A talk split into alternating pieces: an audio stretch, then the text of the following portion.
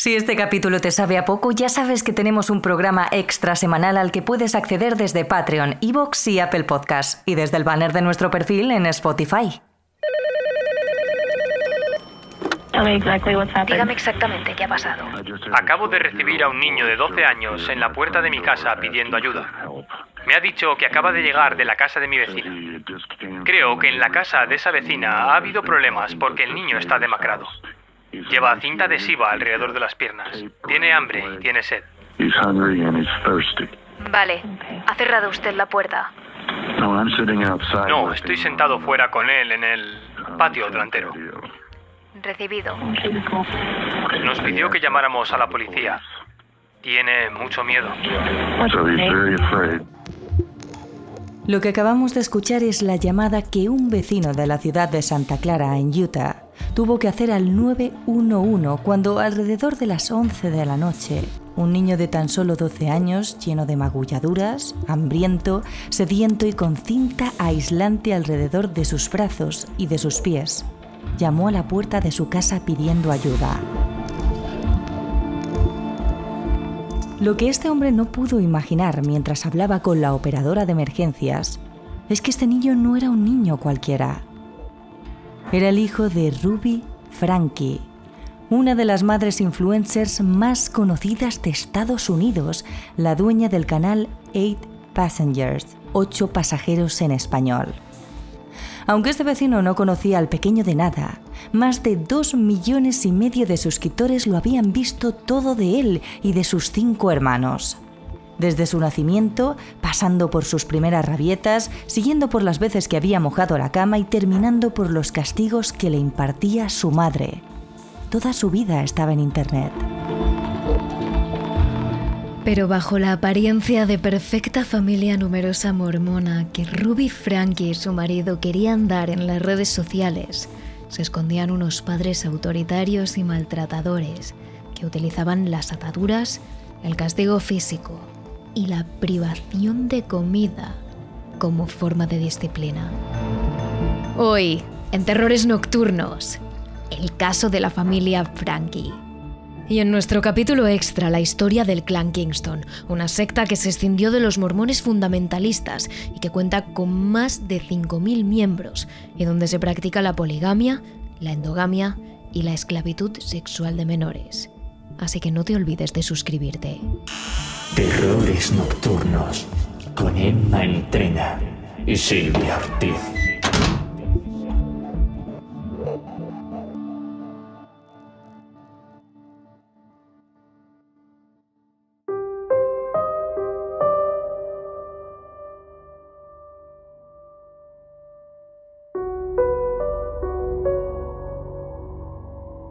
Estamos en los años 2000. Y Kevin Frankie eran dos jóvenes del estado de Utah. Estaban recién casados, deseando tener hijos y empezar su vida juntos. Por supuesto, tenían que hacerlo bajo las normas que marcaba la Iglesia de Jesucristo de los Santos de los Últimos Días, más conocida como la Iglesia Mormona. Un movimiento religioso que se caracteriza sobre todo porque permite y favorece la poligamia masculina, es decir, que un hombre tenga varias esposas aunque también tiene otros preceptos como el rechazo al aborto o a las personas LGTBI, siempre y cuando no sean castas. Este movimiento religioso prohíbe tomar alcohol, café y cualquier tipo de droga. Promueve que se vista con modestia y anima a sus miembros a tener un matrimonio con roles tradicionales y a conformar familias basadas en el orden y la disciplina. Así, siguiendo estos preceptos, Ruby y Kevin Frankie conformaron su familia y tuvieron seis hijos en total. Sari, Chad, Abby, Julie, Russell e Eve, de mayor a menor.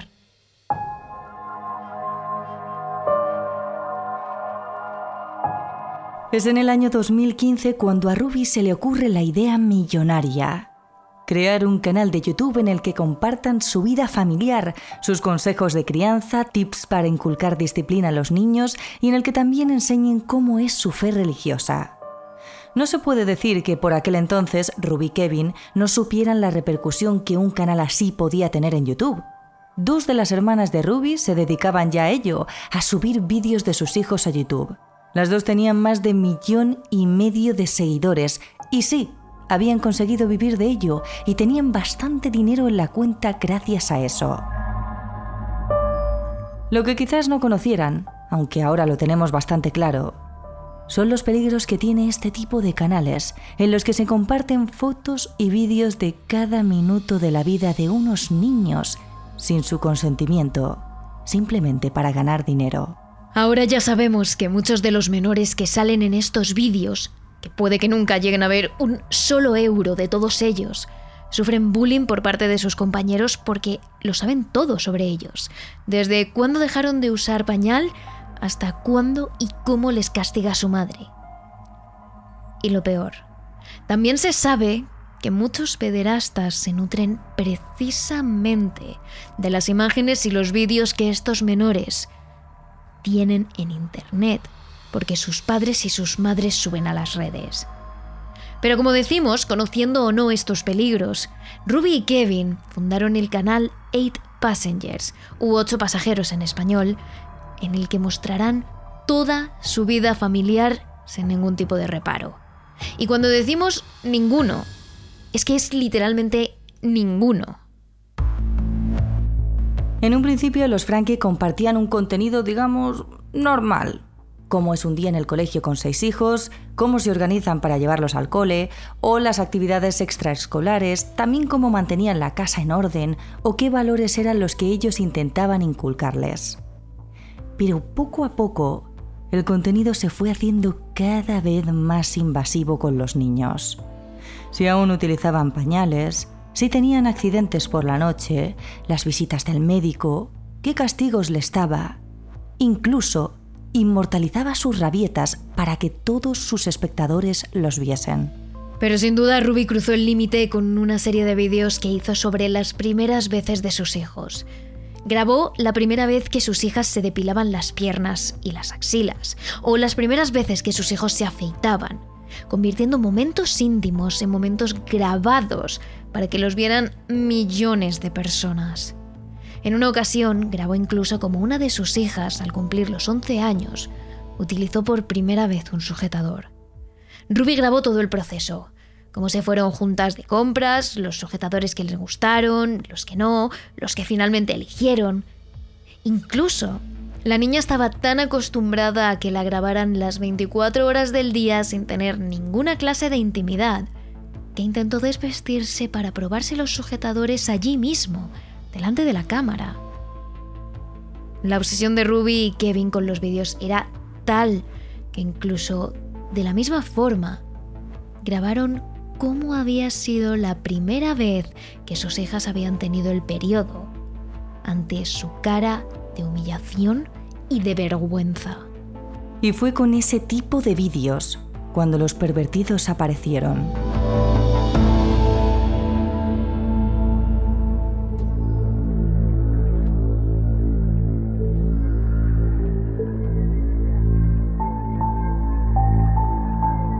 En los vídeos en los que Ruby y Kevin mostraban a sus hijas comprando sujetadores, o en el que los niños salían dándose un baño en una piscina, o simplemente jugando, comenzaron a aparecer comentarios en los que se indicaba un minuto concreto del vídeo y algunas frases claves.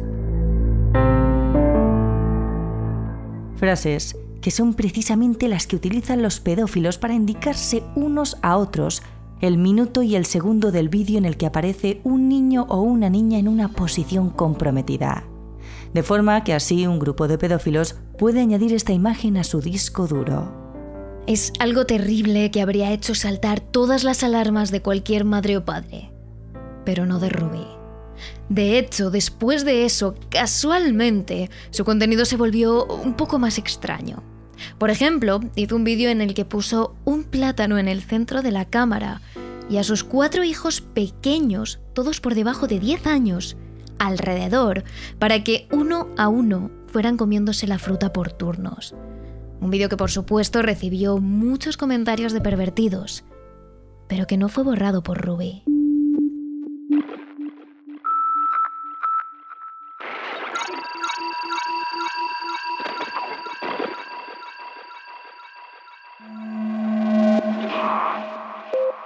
Sin embargo, pese a todos estos vídeos que ya podríamos considerar controvertidos, los más criticados fueron sin duda en los que Kevin y Ruby hablaban de los castigos que los hijos recibían si no cumplían sus órdenes.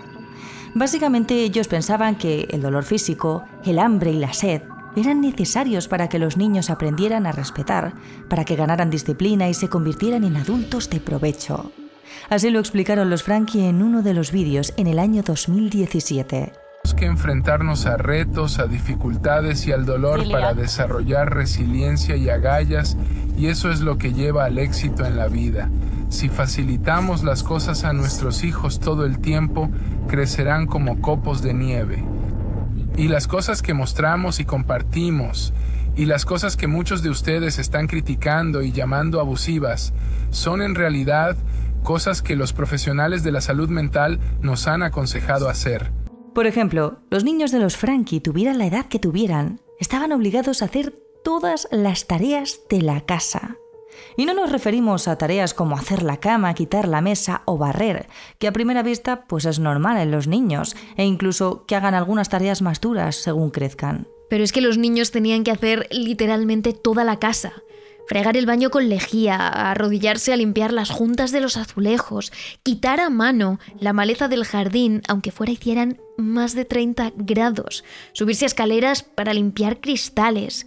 Daba igual que esas cosas pudieran dañar su salud. De hecho, uno de los niños, tal y como contaron los Frankie en un vídeo, fue castigado todo un año sin regalos de Navidad porque un solo día del año no había limpiado las juntas entre los azulejos del suelo en profundidad.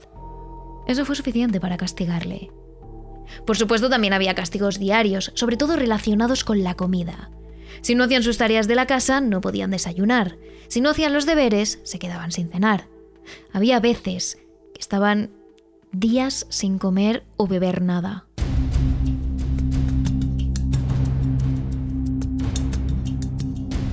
En una ocasión, Chad, el mayor de los hermanos varones, que por entonces tenía 14 años, quiso gastarle una broma a su hermano pequeño que tenía unos 8 años. Le dijo que al día siguiente sus padres les llevarían a Disney World, así que tenía que correr a hacer su maleta para que no se quedara aquí. Emocionado, el pequeño corrió a empaquetar toda su ropa con una enorme sonrisa de ilusión en la cara. Pero cuando bajó las escaleras al día siguiente, vio que toda su familia estaba simplemente sentada a la mesa y que el viaje a Disney World había sido una mentira de su hermano. Evidentemente el pequeño se quedó muy desilusionado y Ruby, como cualquier madre, se enfadó con su hijo. Chad recibió una buena regañina, lo que podemos considerar normal. Pero su castigo fue mucho más allá. Durante los seis siguientes meses, Chad, de 14 años, solo tuvo permitido dormir en la sala de estar de la casa, concretamente en uno de los puffs del salón. Y un puff no es más que una especie de sillón para una sola persona, sin estructura y muy parecido a un cojín grande. Bien, pues Chad tuvo que estar medio año durmiendo allí, pese a que eso le supusiera problemas de espalda, de cuello y dolor en las articulaciones. Pero es que el castigo de los Frankie fue mucho más allá. Durante el verano del año 2019, Ruby y Kevin mandaron a Chad a una terapia para adolescentes problemáticos. Y esta consistía nada más y nada menos en que el chico tenía que pasar ocho semanas en el desierto de Arizona, en la mayor soledad posible, y en las que solo podría utilizar la ropa y los utensilios que se llevara en una pequeña mochila.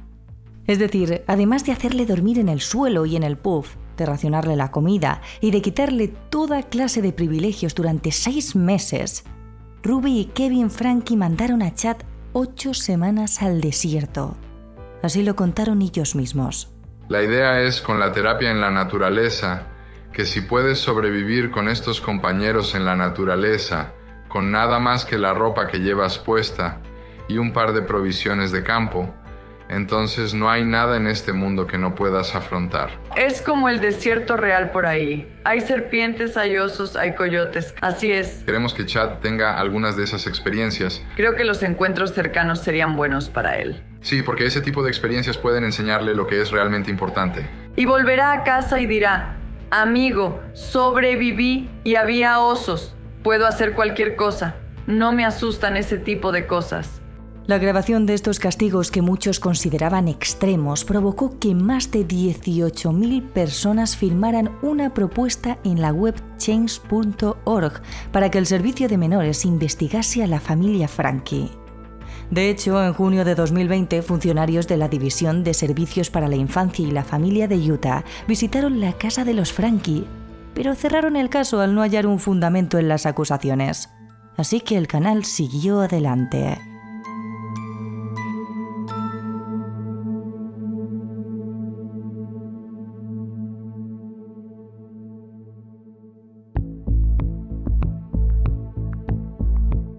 Y es que hay algo de esta familia que recuerda peligrosamente al caso de la familia Turpin. Un caso en el que dos padres abusaron, torturaron y castigaron a sus 13 hijos durante más de 20 años y que os contamos recientemente en este podcast. Y es que en ambos casos, en el de los Frankie y en el de los Turpin, los padres se empeñaban en negar la comida a los niños, bien como forma de castigo, bien para que estuvieran siempre debilitados. La dieta de los hijos de los Frankie era evidentemente escasa y estricta, pero era también utilizada para escarmentar a los pequeños. Por ejemplo, hubo una ocasión en la que la hija más pequeña de los Frankie, Eve, que acababa de entrar al cole, se dejó su comida en casa. Evidentemente, la profesora de la niña llamó a Ruby muy preocupada, diciendo que Eve pasaría hambre si no comía nada hasta la tarde, y le pidió que por favor le llevara algo para almorzar a su hija. Sin embargo, Ruby le contestó que era Eve quien tenía la responsabilidad de hacerse la comida y que si no se la había llevado, entonces simplemente debería pasar hambre. De esta forma, explica Ruby, la niña aprendería y no se dejaría más veces la comida. Es más, incluso pidió a la profesora que ningún niño o adulto le diera nada de comer a su hija. Lo escuchamos. Acabo de recibir un mensaje de texto de la maestra de Eve y me dijo que Eve no empacó el almuerzo hoy y que si podía llevar un almuerzo a la escuela y que aliviaría su malestar si viniera a la escuela con un almuerzo, pero le respondí y solo dije, Eve es responsable de preparar sus almuerzos por la mañana y, de hecho, me dijo que había preparado el almuerzo. Así que el resultado natural es que ella solo va a tener que tener hambre Esperemos que nadie le dé comida y nadie intervenga y le dé un almuerzo.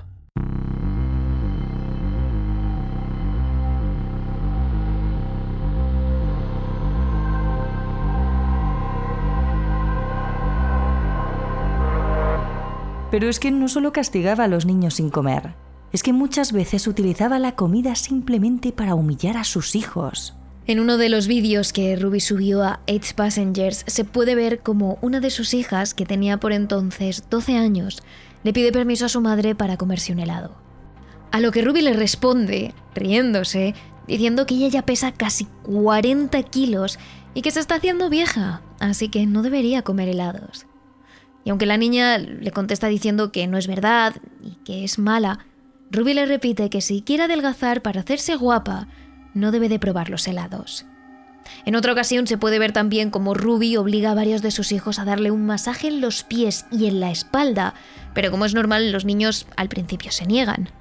Ruby entonces les amenaza diciendo que si no le dan un masaje no comerán en todo el día. Al principio todo son risas, parece algo así como una broma inocente entre madre e hijos, pero los niños cada vez se niegan más fervientemente e incluso le dicen que tienen hambre. Y aún así, Ruby no cede y sigue insistiendo en que tienen que darle un masaje. Poco a poco la broma se convierte en algo real. Definitivamente los niños no comen absolutamente nada en todo el día hasta que no le dan dos masajes a su madre, uno en los pies y otro en la espalda.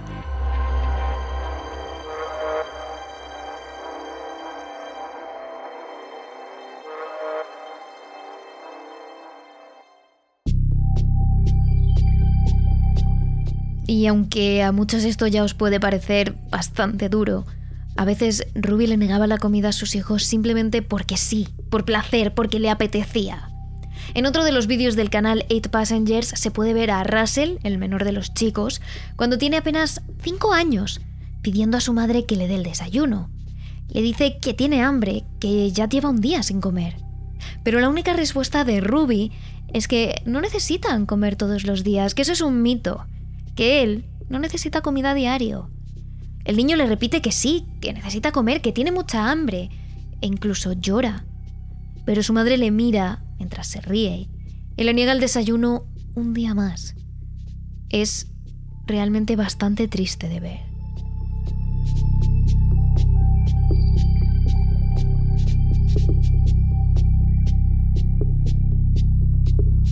Además, una de las cosas más tristes es que estos niños ni siquiera eran conscientes de que su madre les estaba utilizando para ganar dinero, ya que una de las estrictas normas que debían cumplir es que no podían utilizar Internet.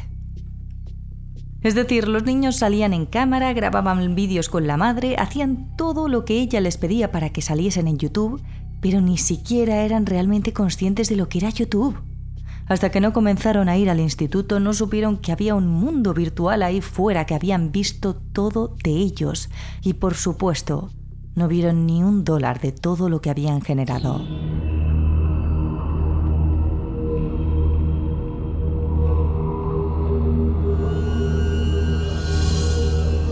Pero hace tan solo unos años todo en la vida de los Frankie cambió de golpe. Todo lo que conocían como vida se fue definitivamente al traste. Ruby y Kevin decidieron separarse. Y decimos separarse porque nunca llegaron a pedir el divorcio, ya que divorciarse está muy mal visto entre los mormones, que consideran que el matrimonio no solo dura en vida, sino incluso después de la muerte.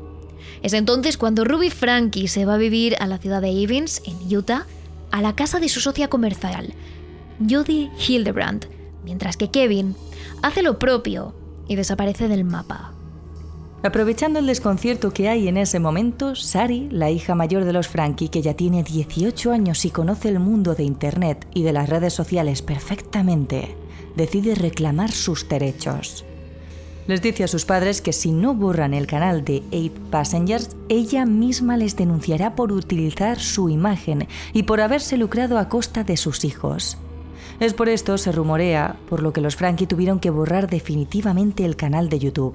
Por lo que a día de hoy este canal ya no está activo, si bien es cierto que los vídeos aún se pueden encontrar buceando un poco por YouTube, ya que se sabe que en Internet no existe el derecho al olvido.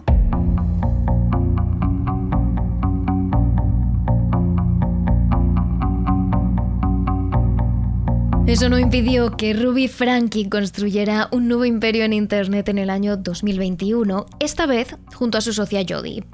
Aunque los hijos más pequeños del matrimonio siguieron viviendo con ella en su nueva casa, ya no eran la principal fuente de ingresos de Ruby. Junto a Jodie formó un podcast que se llamaba Moms of Truth, algo así como Las Madres de la Verdad, en el que difundió consejos sobre crianza, sobre maternidad y sobre fe religiosa. Llegó a tener bastante audiencia y unas redes sociales muy exitosas en las que animaba a otras madres a que utilizaran el dolor físico para transformar la tristeza de sus hijos en alegría. Incluso llegó a tener un negocio de coaching en el que cobraba a otras familias cientos de dólares por tener una terapia con ella. Una auténtica locura. El caso es que Ruby Frankie consiguió seguir viviendo de su éxito pese a las polémicas y a las sospechas de los malos tratos hasta el 30 de agosto de 2023. Día en el que uno de sus hijos, el que por aquel entonces tenía 12 años, se escapó y consiguió llegar a casa de un vecino donde pidió ayuda. Cuando el hombre abrió la puerta de su casa se encontró con un menor lleno de heridas en las muñecas, totalmente desnutrido, que le contó que había escapado por la ventana de su cuarto. Al parecer, pudo huir cuando se desató las cuerdas que tenía en las muñecas y llevaba días sin comer nada ni beber agua. Antes de poder hacer nada, el joven le suplicó a los vecinos que llamasen a las autoridades para poder salvar a su hermana pequeña de 10 años, la cual llevaba días en lo que su madre llamaba la habitación del pánico. Una habitación oscura. Se cree que se situaba en el sótano, donde no había absolutamente nada, y los menores pasaban días allí castigados y atados sin luz agua ni comida. Inmediatamente el vecino cogió el teléfono y marcó el número de emergencias.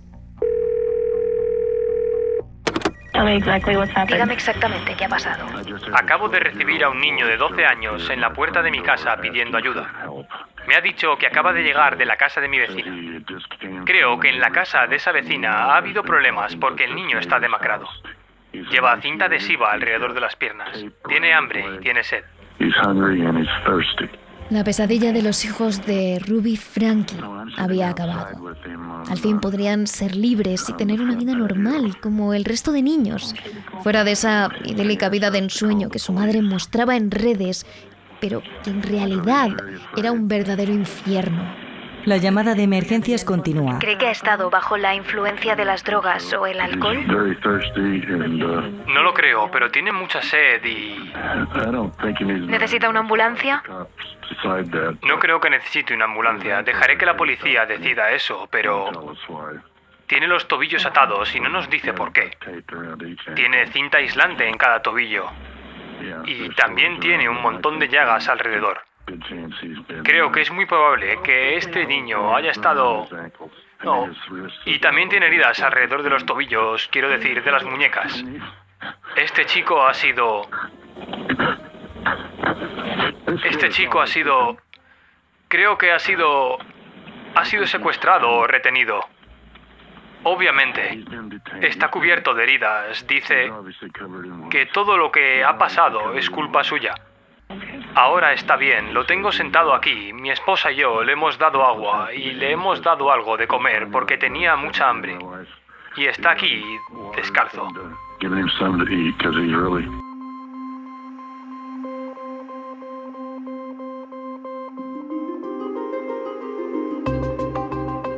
En cuanto la policía llegó a la casa, pudo ver las malas condiciones en las que estaba el pequeño.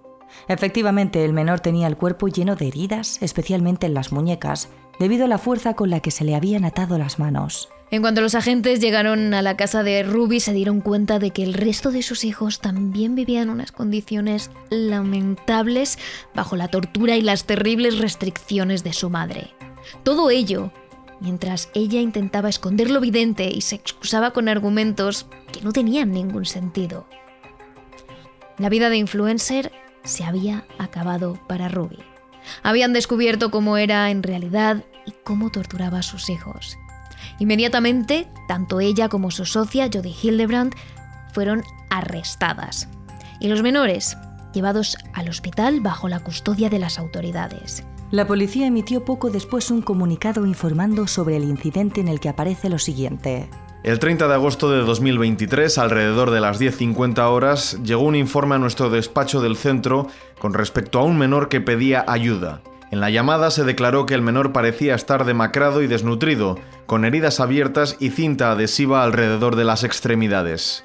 El menor estaba pidiendo comida y agua, estaba en unas condiciones tan graves que fue transportado a un hospital de dicha localidad. La policía obtuvo información de que otros menores de edad en mismas condiciones podrían estar también en una casa cercana.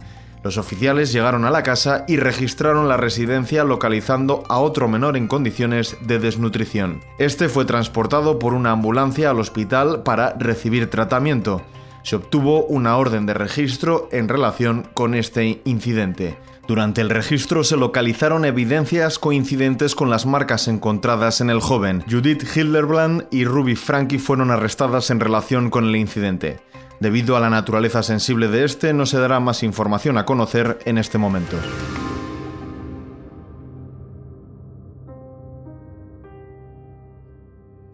En cuanto este caso saltó a los medios, Shari, la hija mayor de la familia, se pronunció a través de las redes sociales sobre lo ocurrido. La joven llevaba un tiempo viviendo fuera de la casa de los Frankie y aunque había intentado denunciar el caso repetidas veces, la policía parece ser que no llevó a cabo ninguna investigación. Así fue como en cuanto la madre fue detenida, Sari publicó en su cuenta de Instagram una imagen en la que aparecía en el furgón de la policía y junto a ella un texto en el que la joven decía esto. Hola a todos, hoy ha sido un día muy importante. Mi familia y yo estamos muy contentos de que se haya hecho justicia. Hemos intentado contarle esto a la policía y a los servicios sociales durante años, y por fin han decidido intervenir.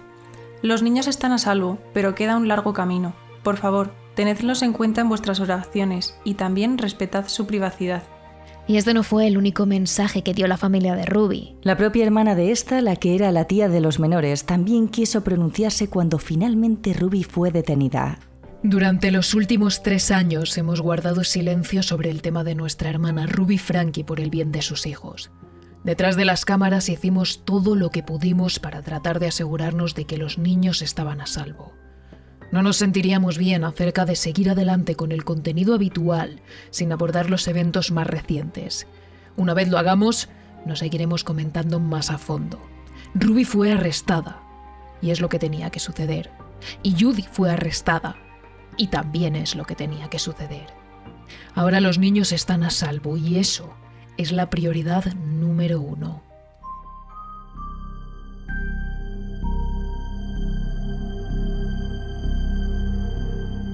Pero mientras todo esto ocurría, ¿dónde estaba el padre de la familia? ¿Dónde estaba Kevin? A estas alturas el paradero del padre se desconocía y se sigue desconociendo a día de hoy. Por lo visto, cuando las autoridades detuvieron a la madre, al no vivir juntos Kevin se excusó diciendo que él no sabía nada de esto, lo cual obviamente era imposible, pero para las autoridades parece ser que bastó y no le detuvieron ni se le culpó por los hechos. De quien tampoco se sabe nada es de Chab, el segundo hijo mayor de edad, uno de los que estuvo meses durmiendo en un pub castigado por gastar una broma a uno de sus hermanos. Aunque actualmente el caso no está cerrado y sigue en manos de la justicia, se dice que Ruby Frankie y su socia podrían ser condenadas a pasar más de 15 años en prisión, ya que no solo se trataría de un caso de abuso infantil, sino de tortura.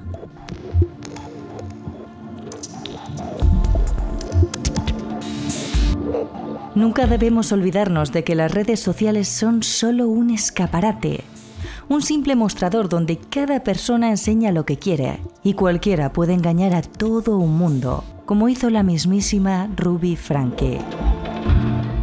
Por eso jamás os comparéis con nadie, jamás os creéis nada de lo que veis en las redes sociales.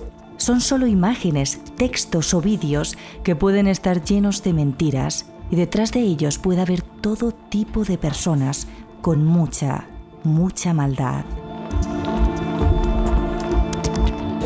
Pero si este caso se os ha hecho corto, atención con la secta religiosa de la que os hablamos en nuestro capítulo extra, una de las más secretas y truculentas que existen actualmente, donde se permite la endogamia y la poligamia. No os perdáis, suscribíos a nuestro canal de Patreon para tener doble dosis de terrores nocturnos cada semana y acceder a nuestro capítulo extra. Pero si lo que quieres es una dosis diaria de misterio, de terror y de sucesos paranormales, ya sabes que tienes que seguirnos en nuestras redes sociales. Somos arroba en Instagram y TikTok, donde tienes vídeos diarios. Somos arroba terrores barra baja TRN en Twitter y en YouTube. Así que te esperamos.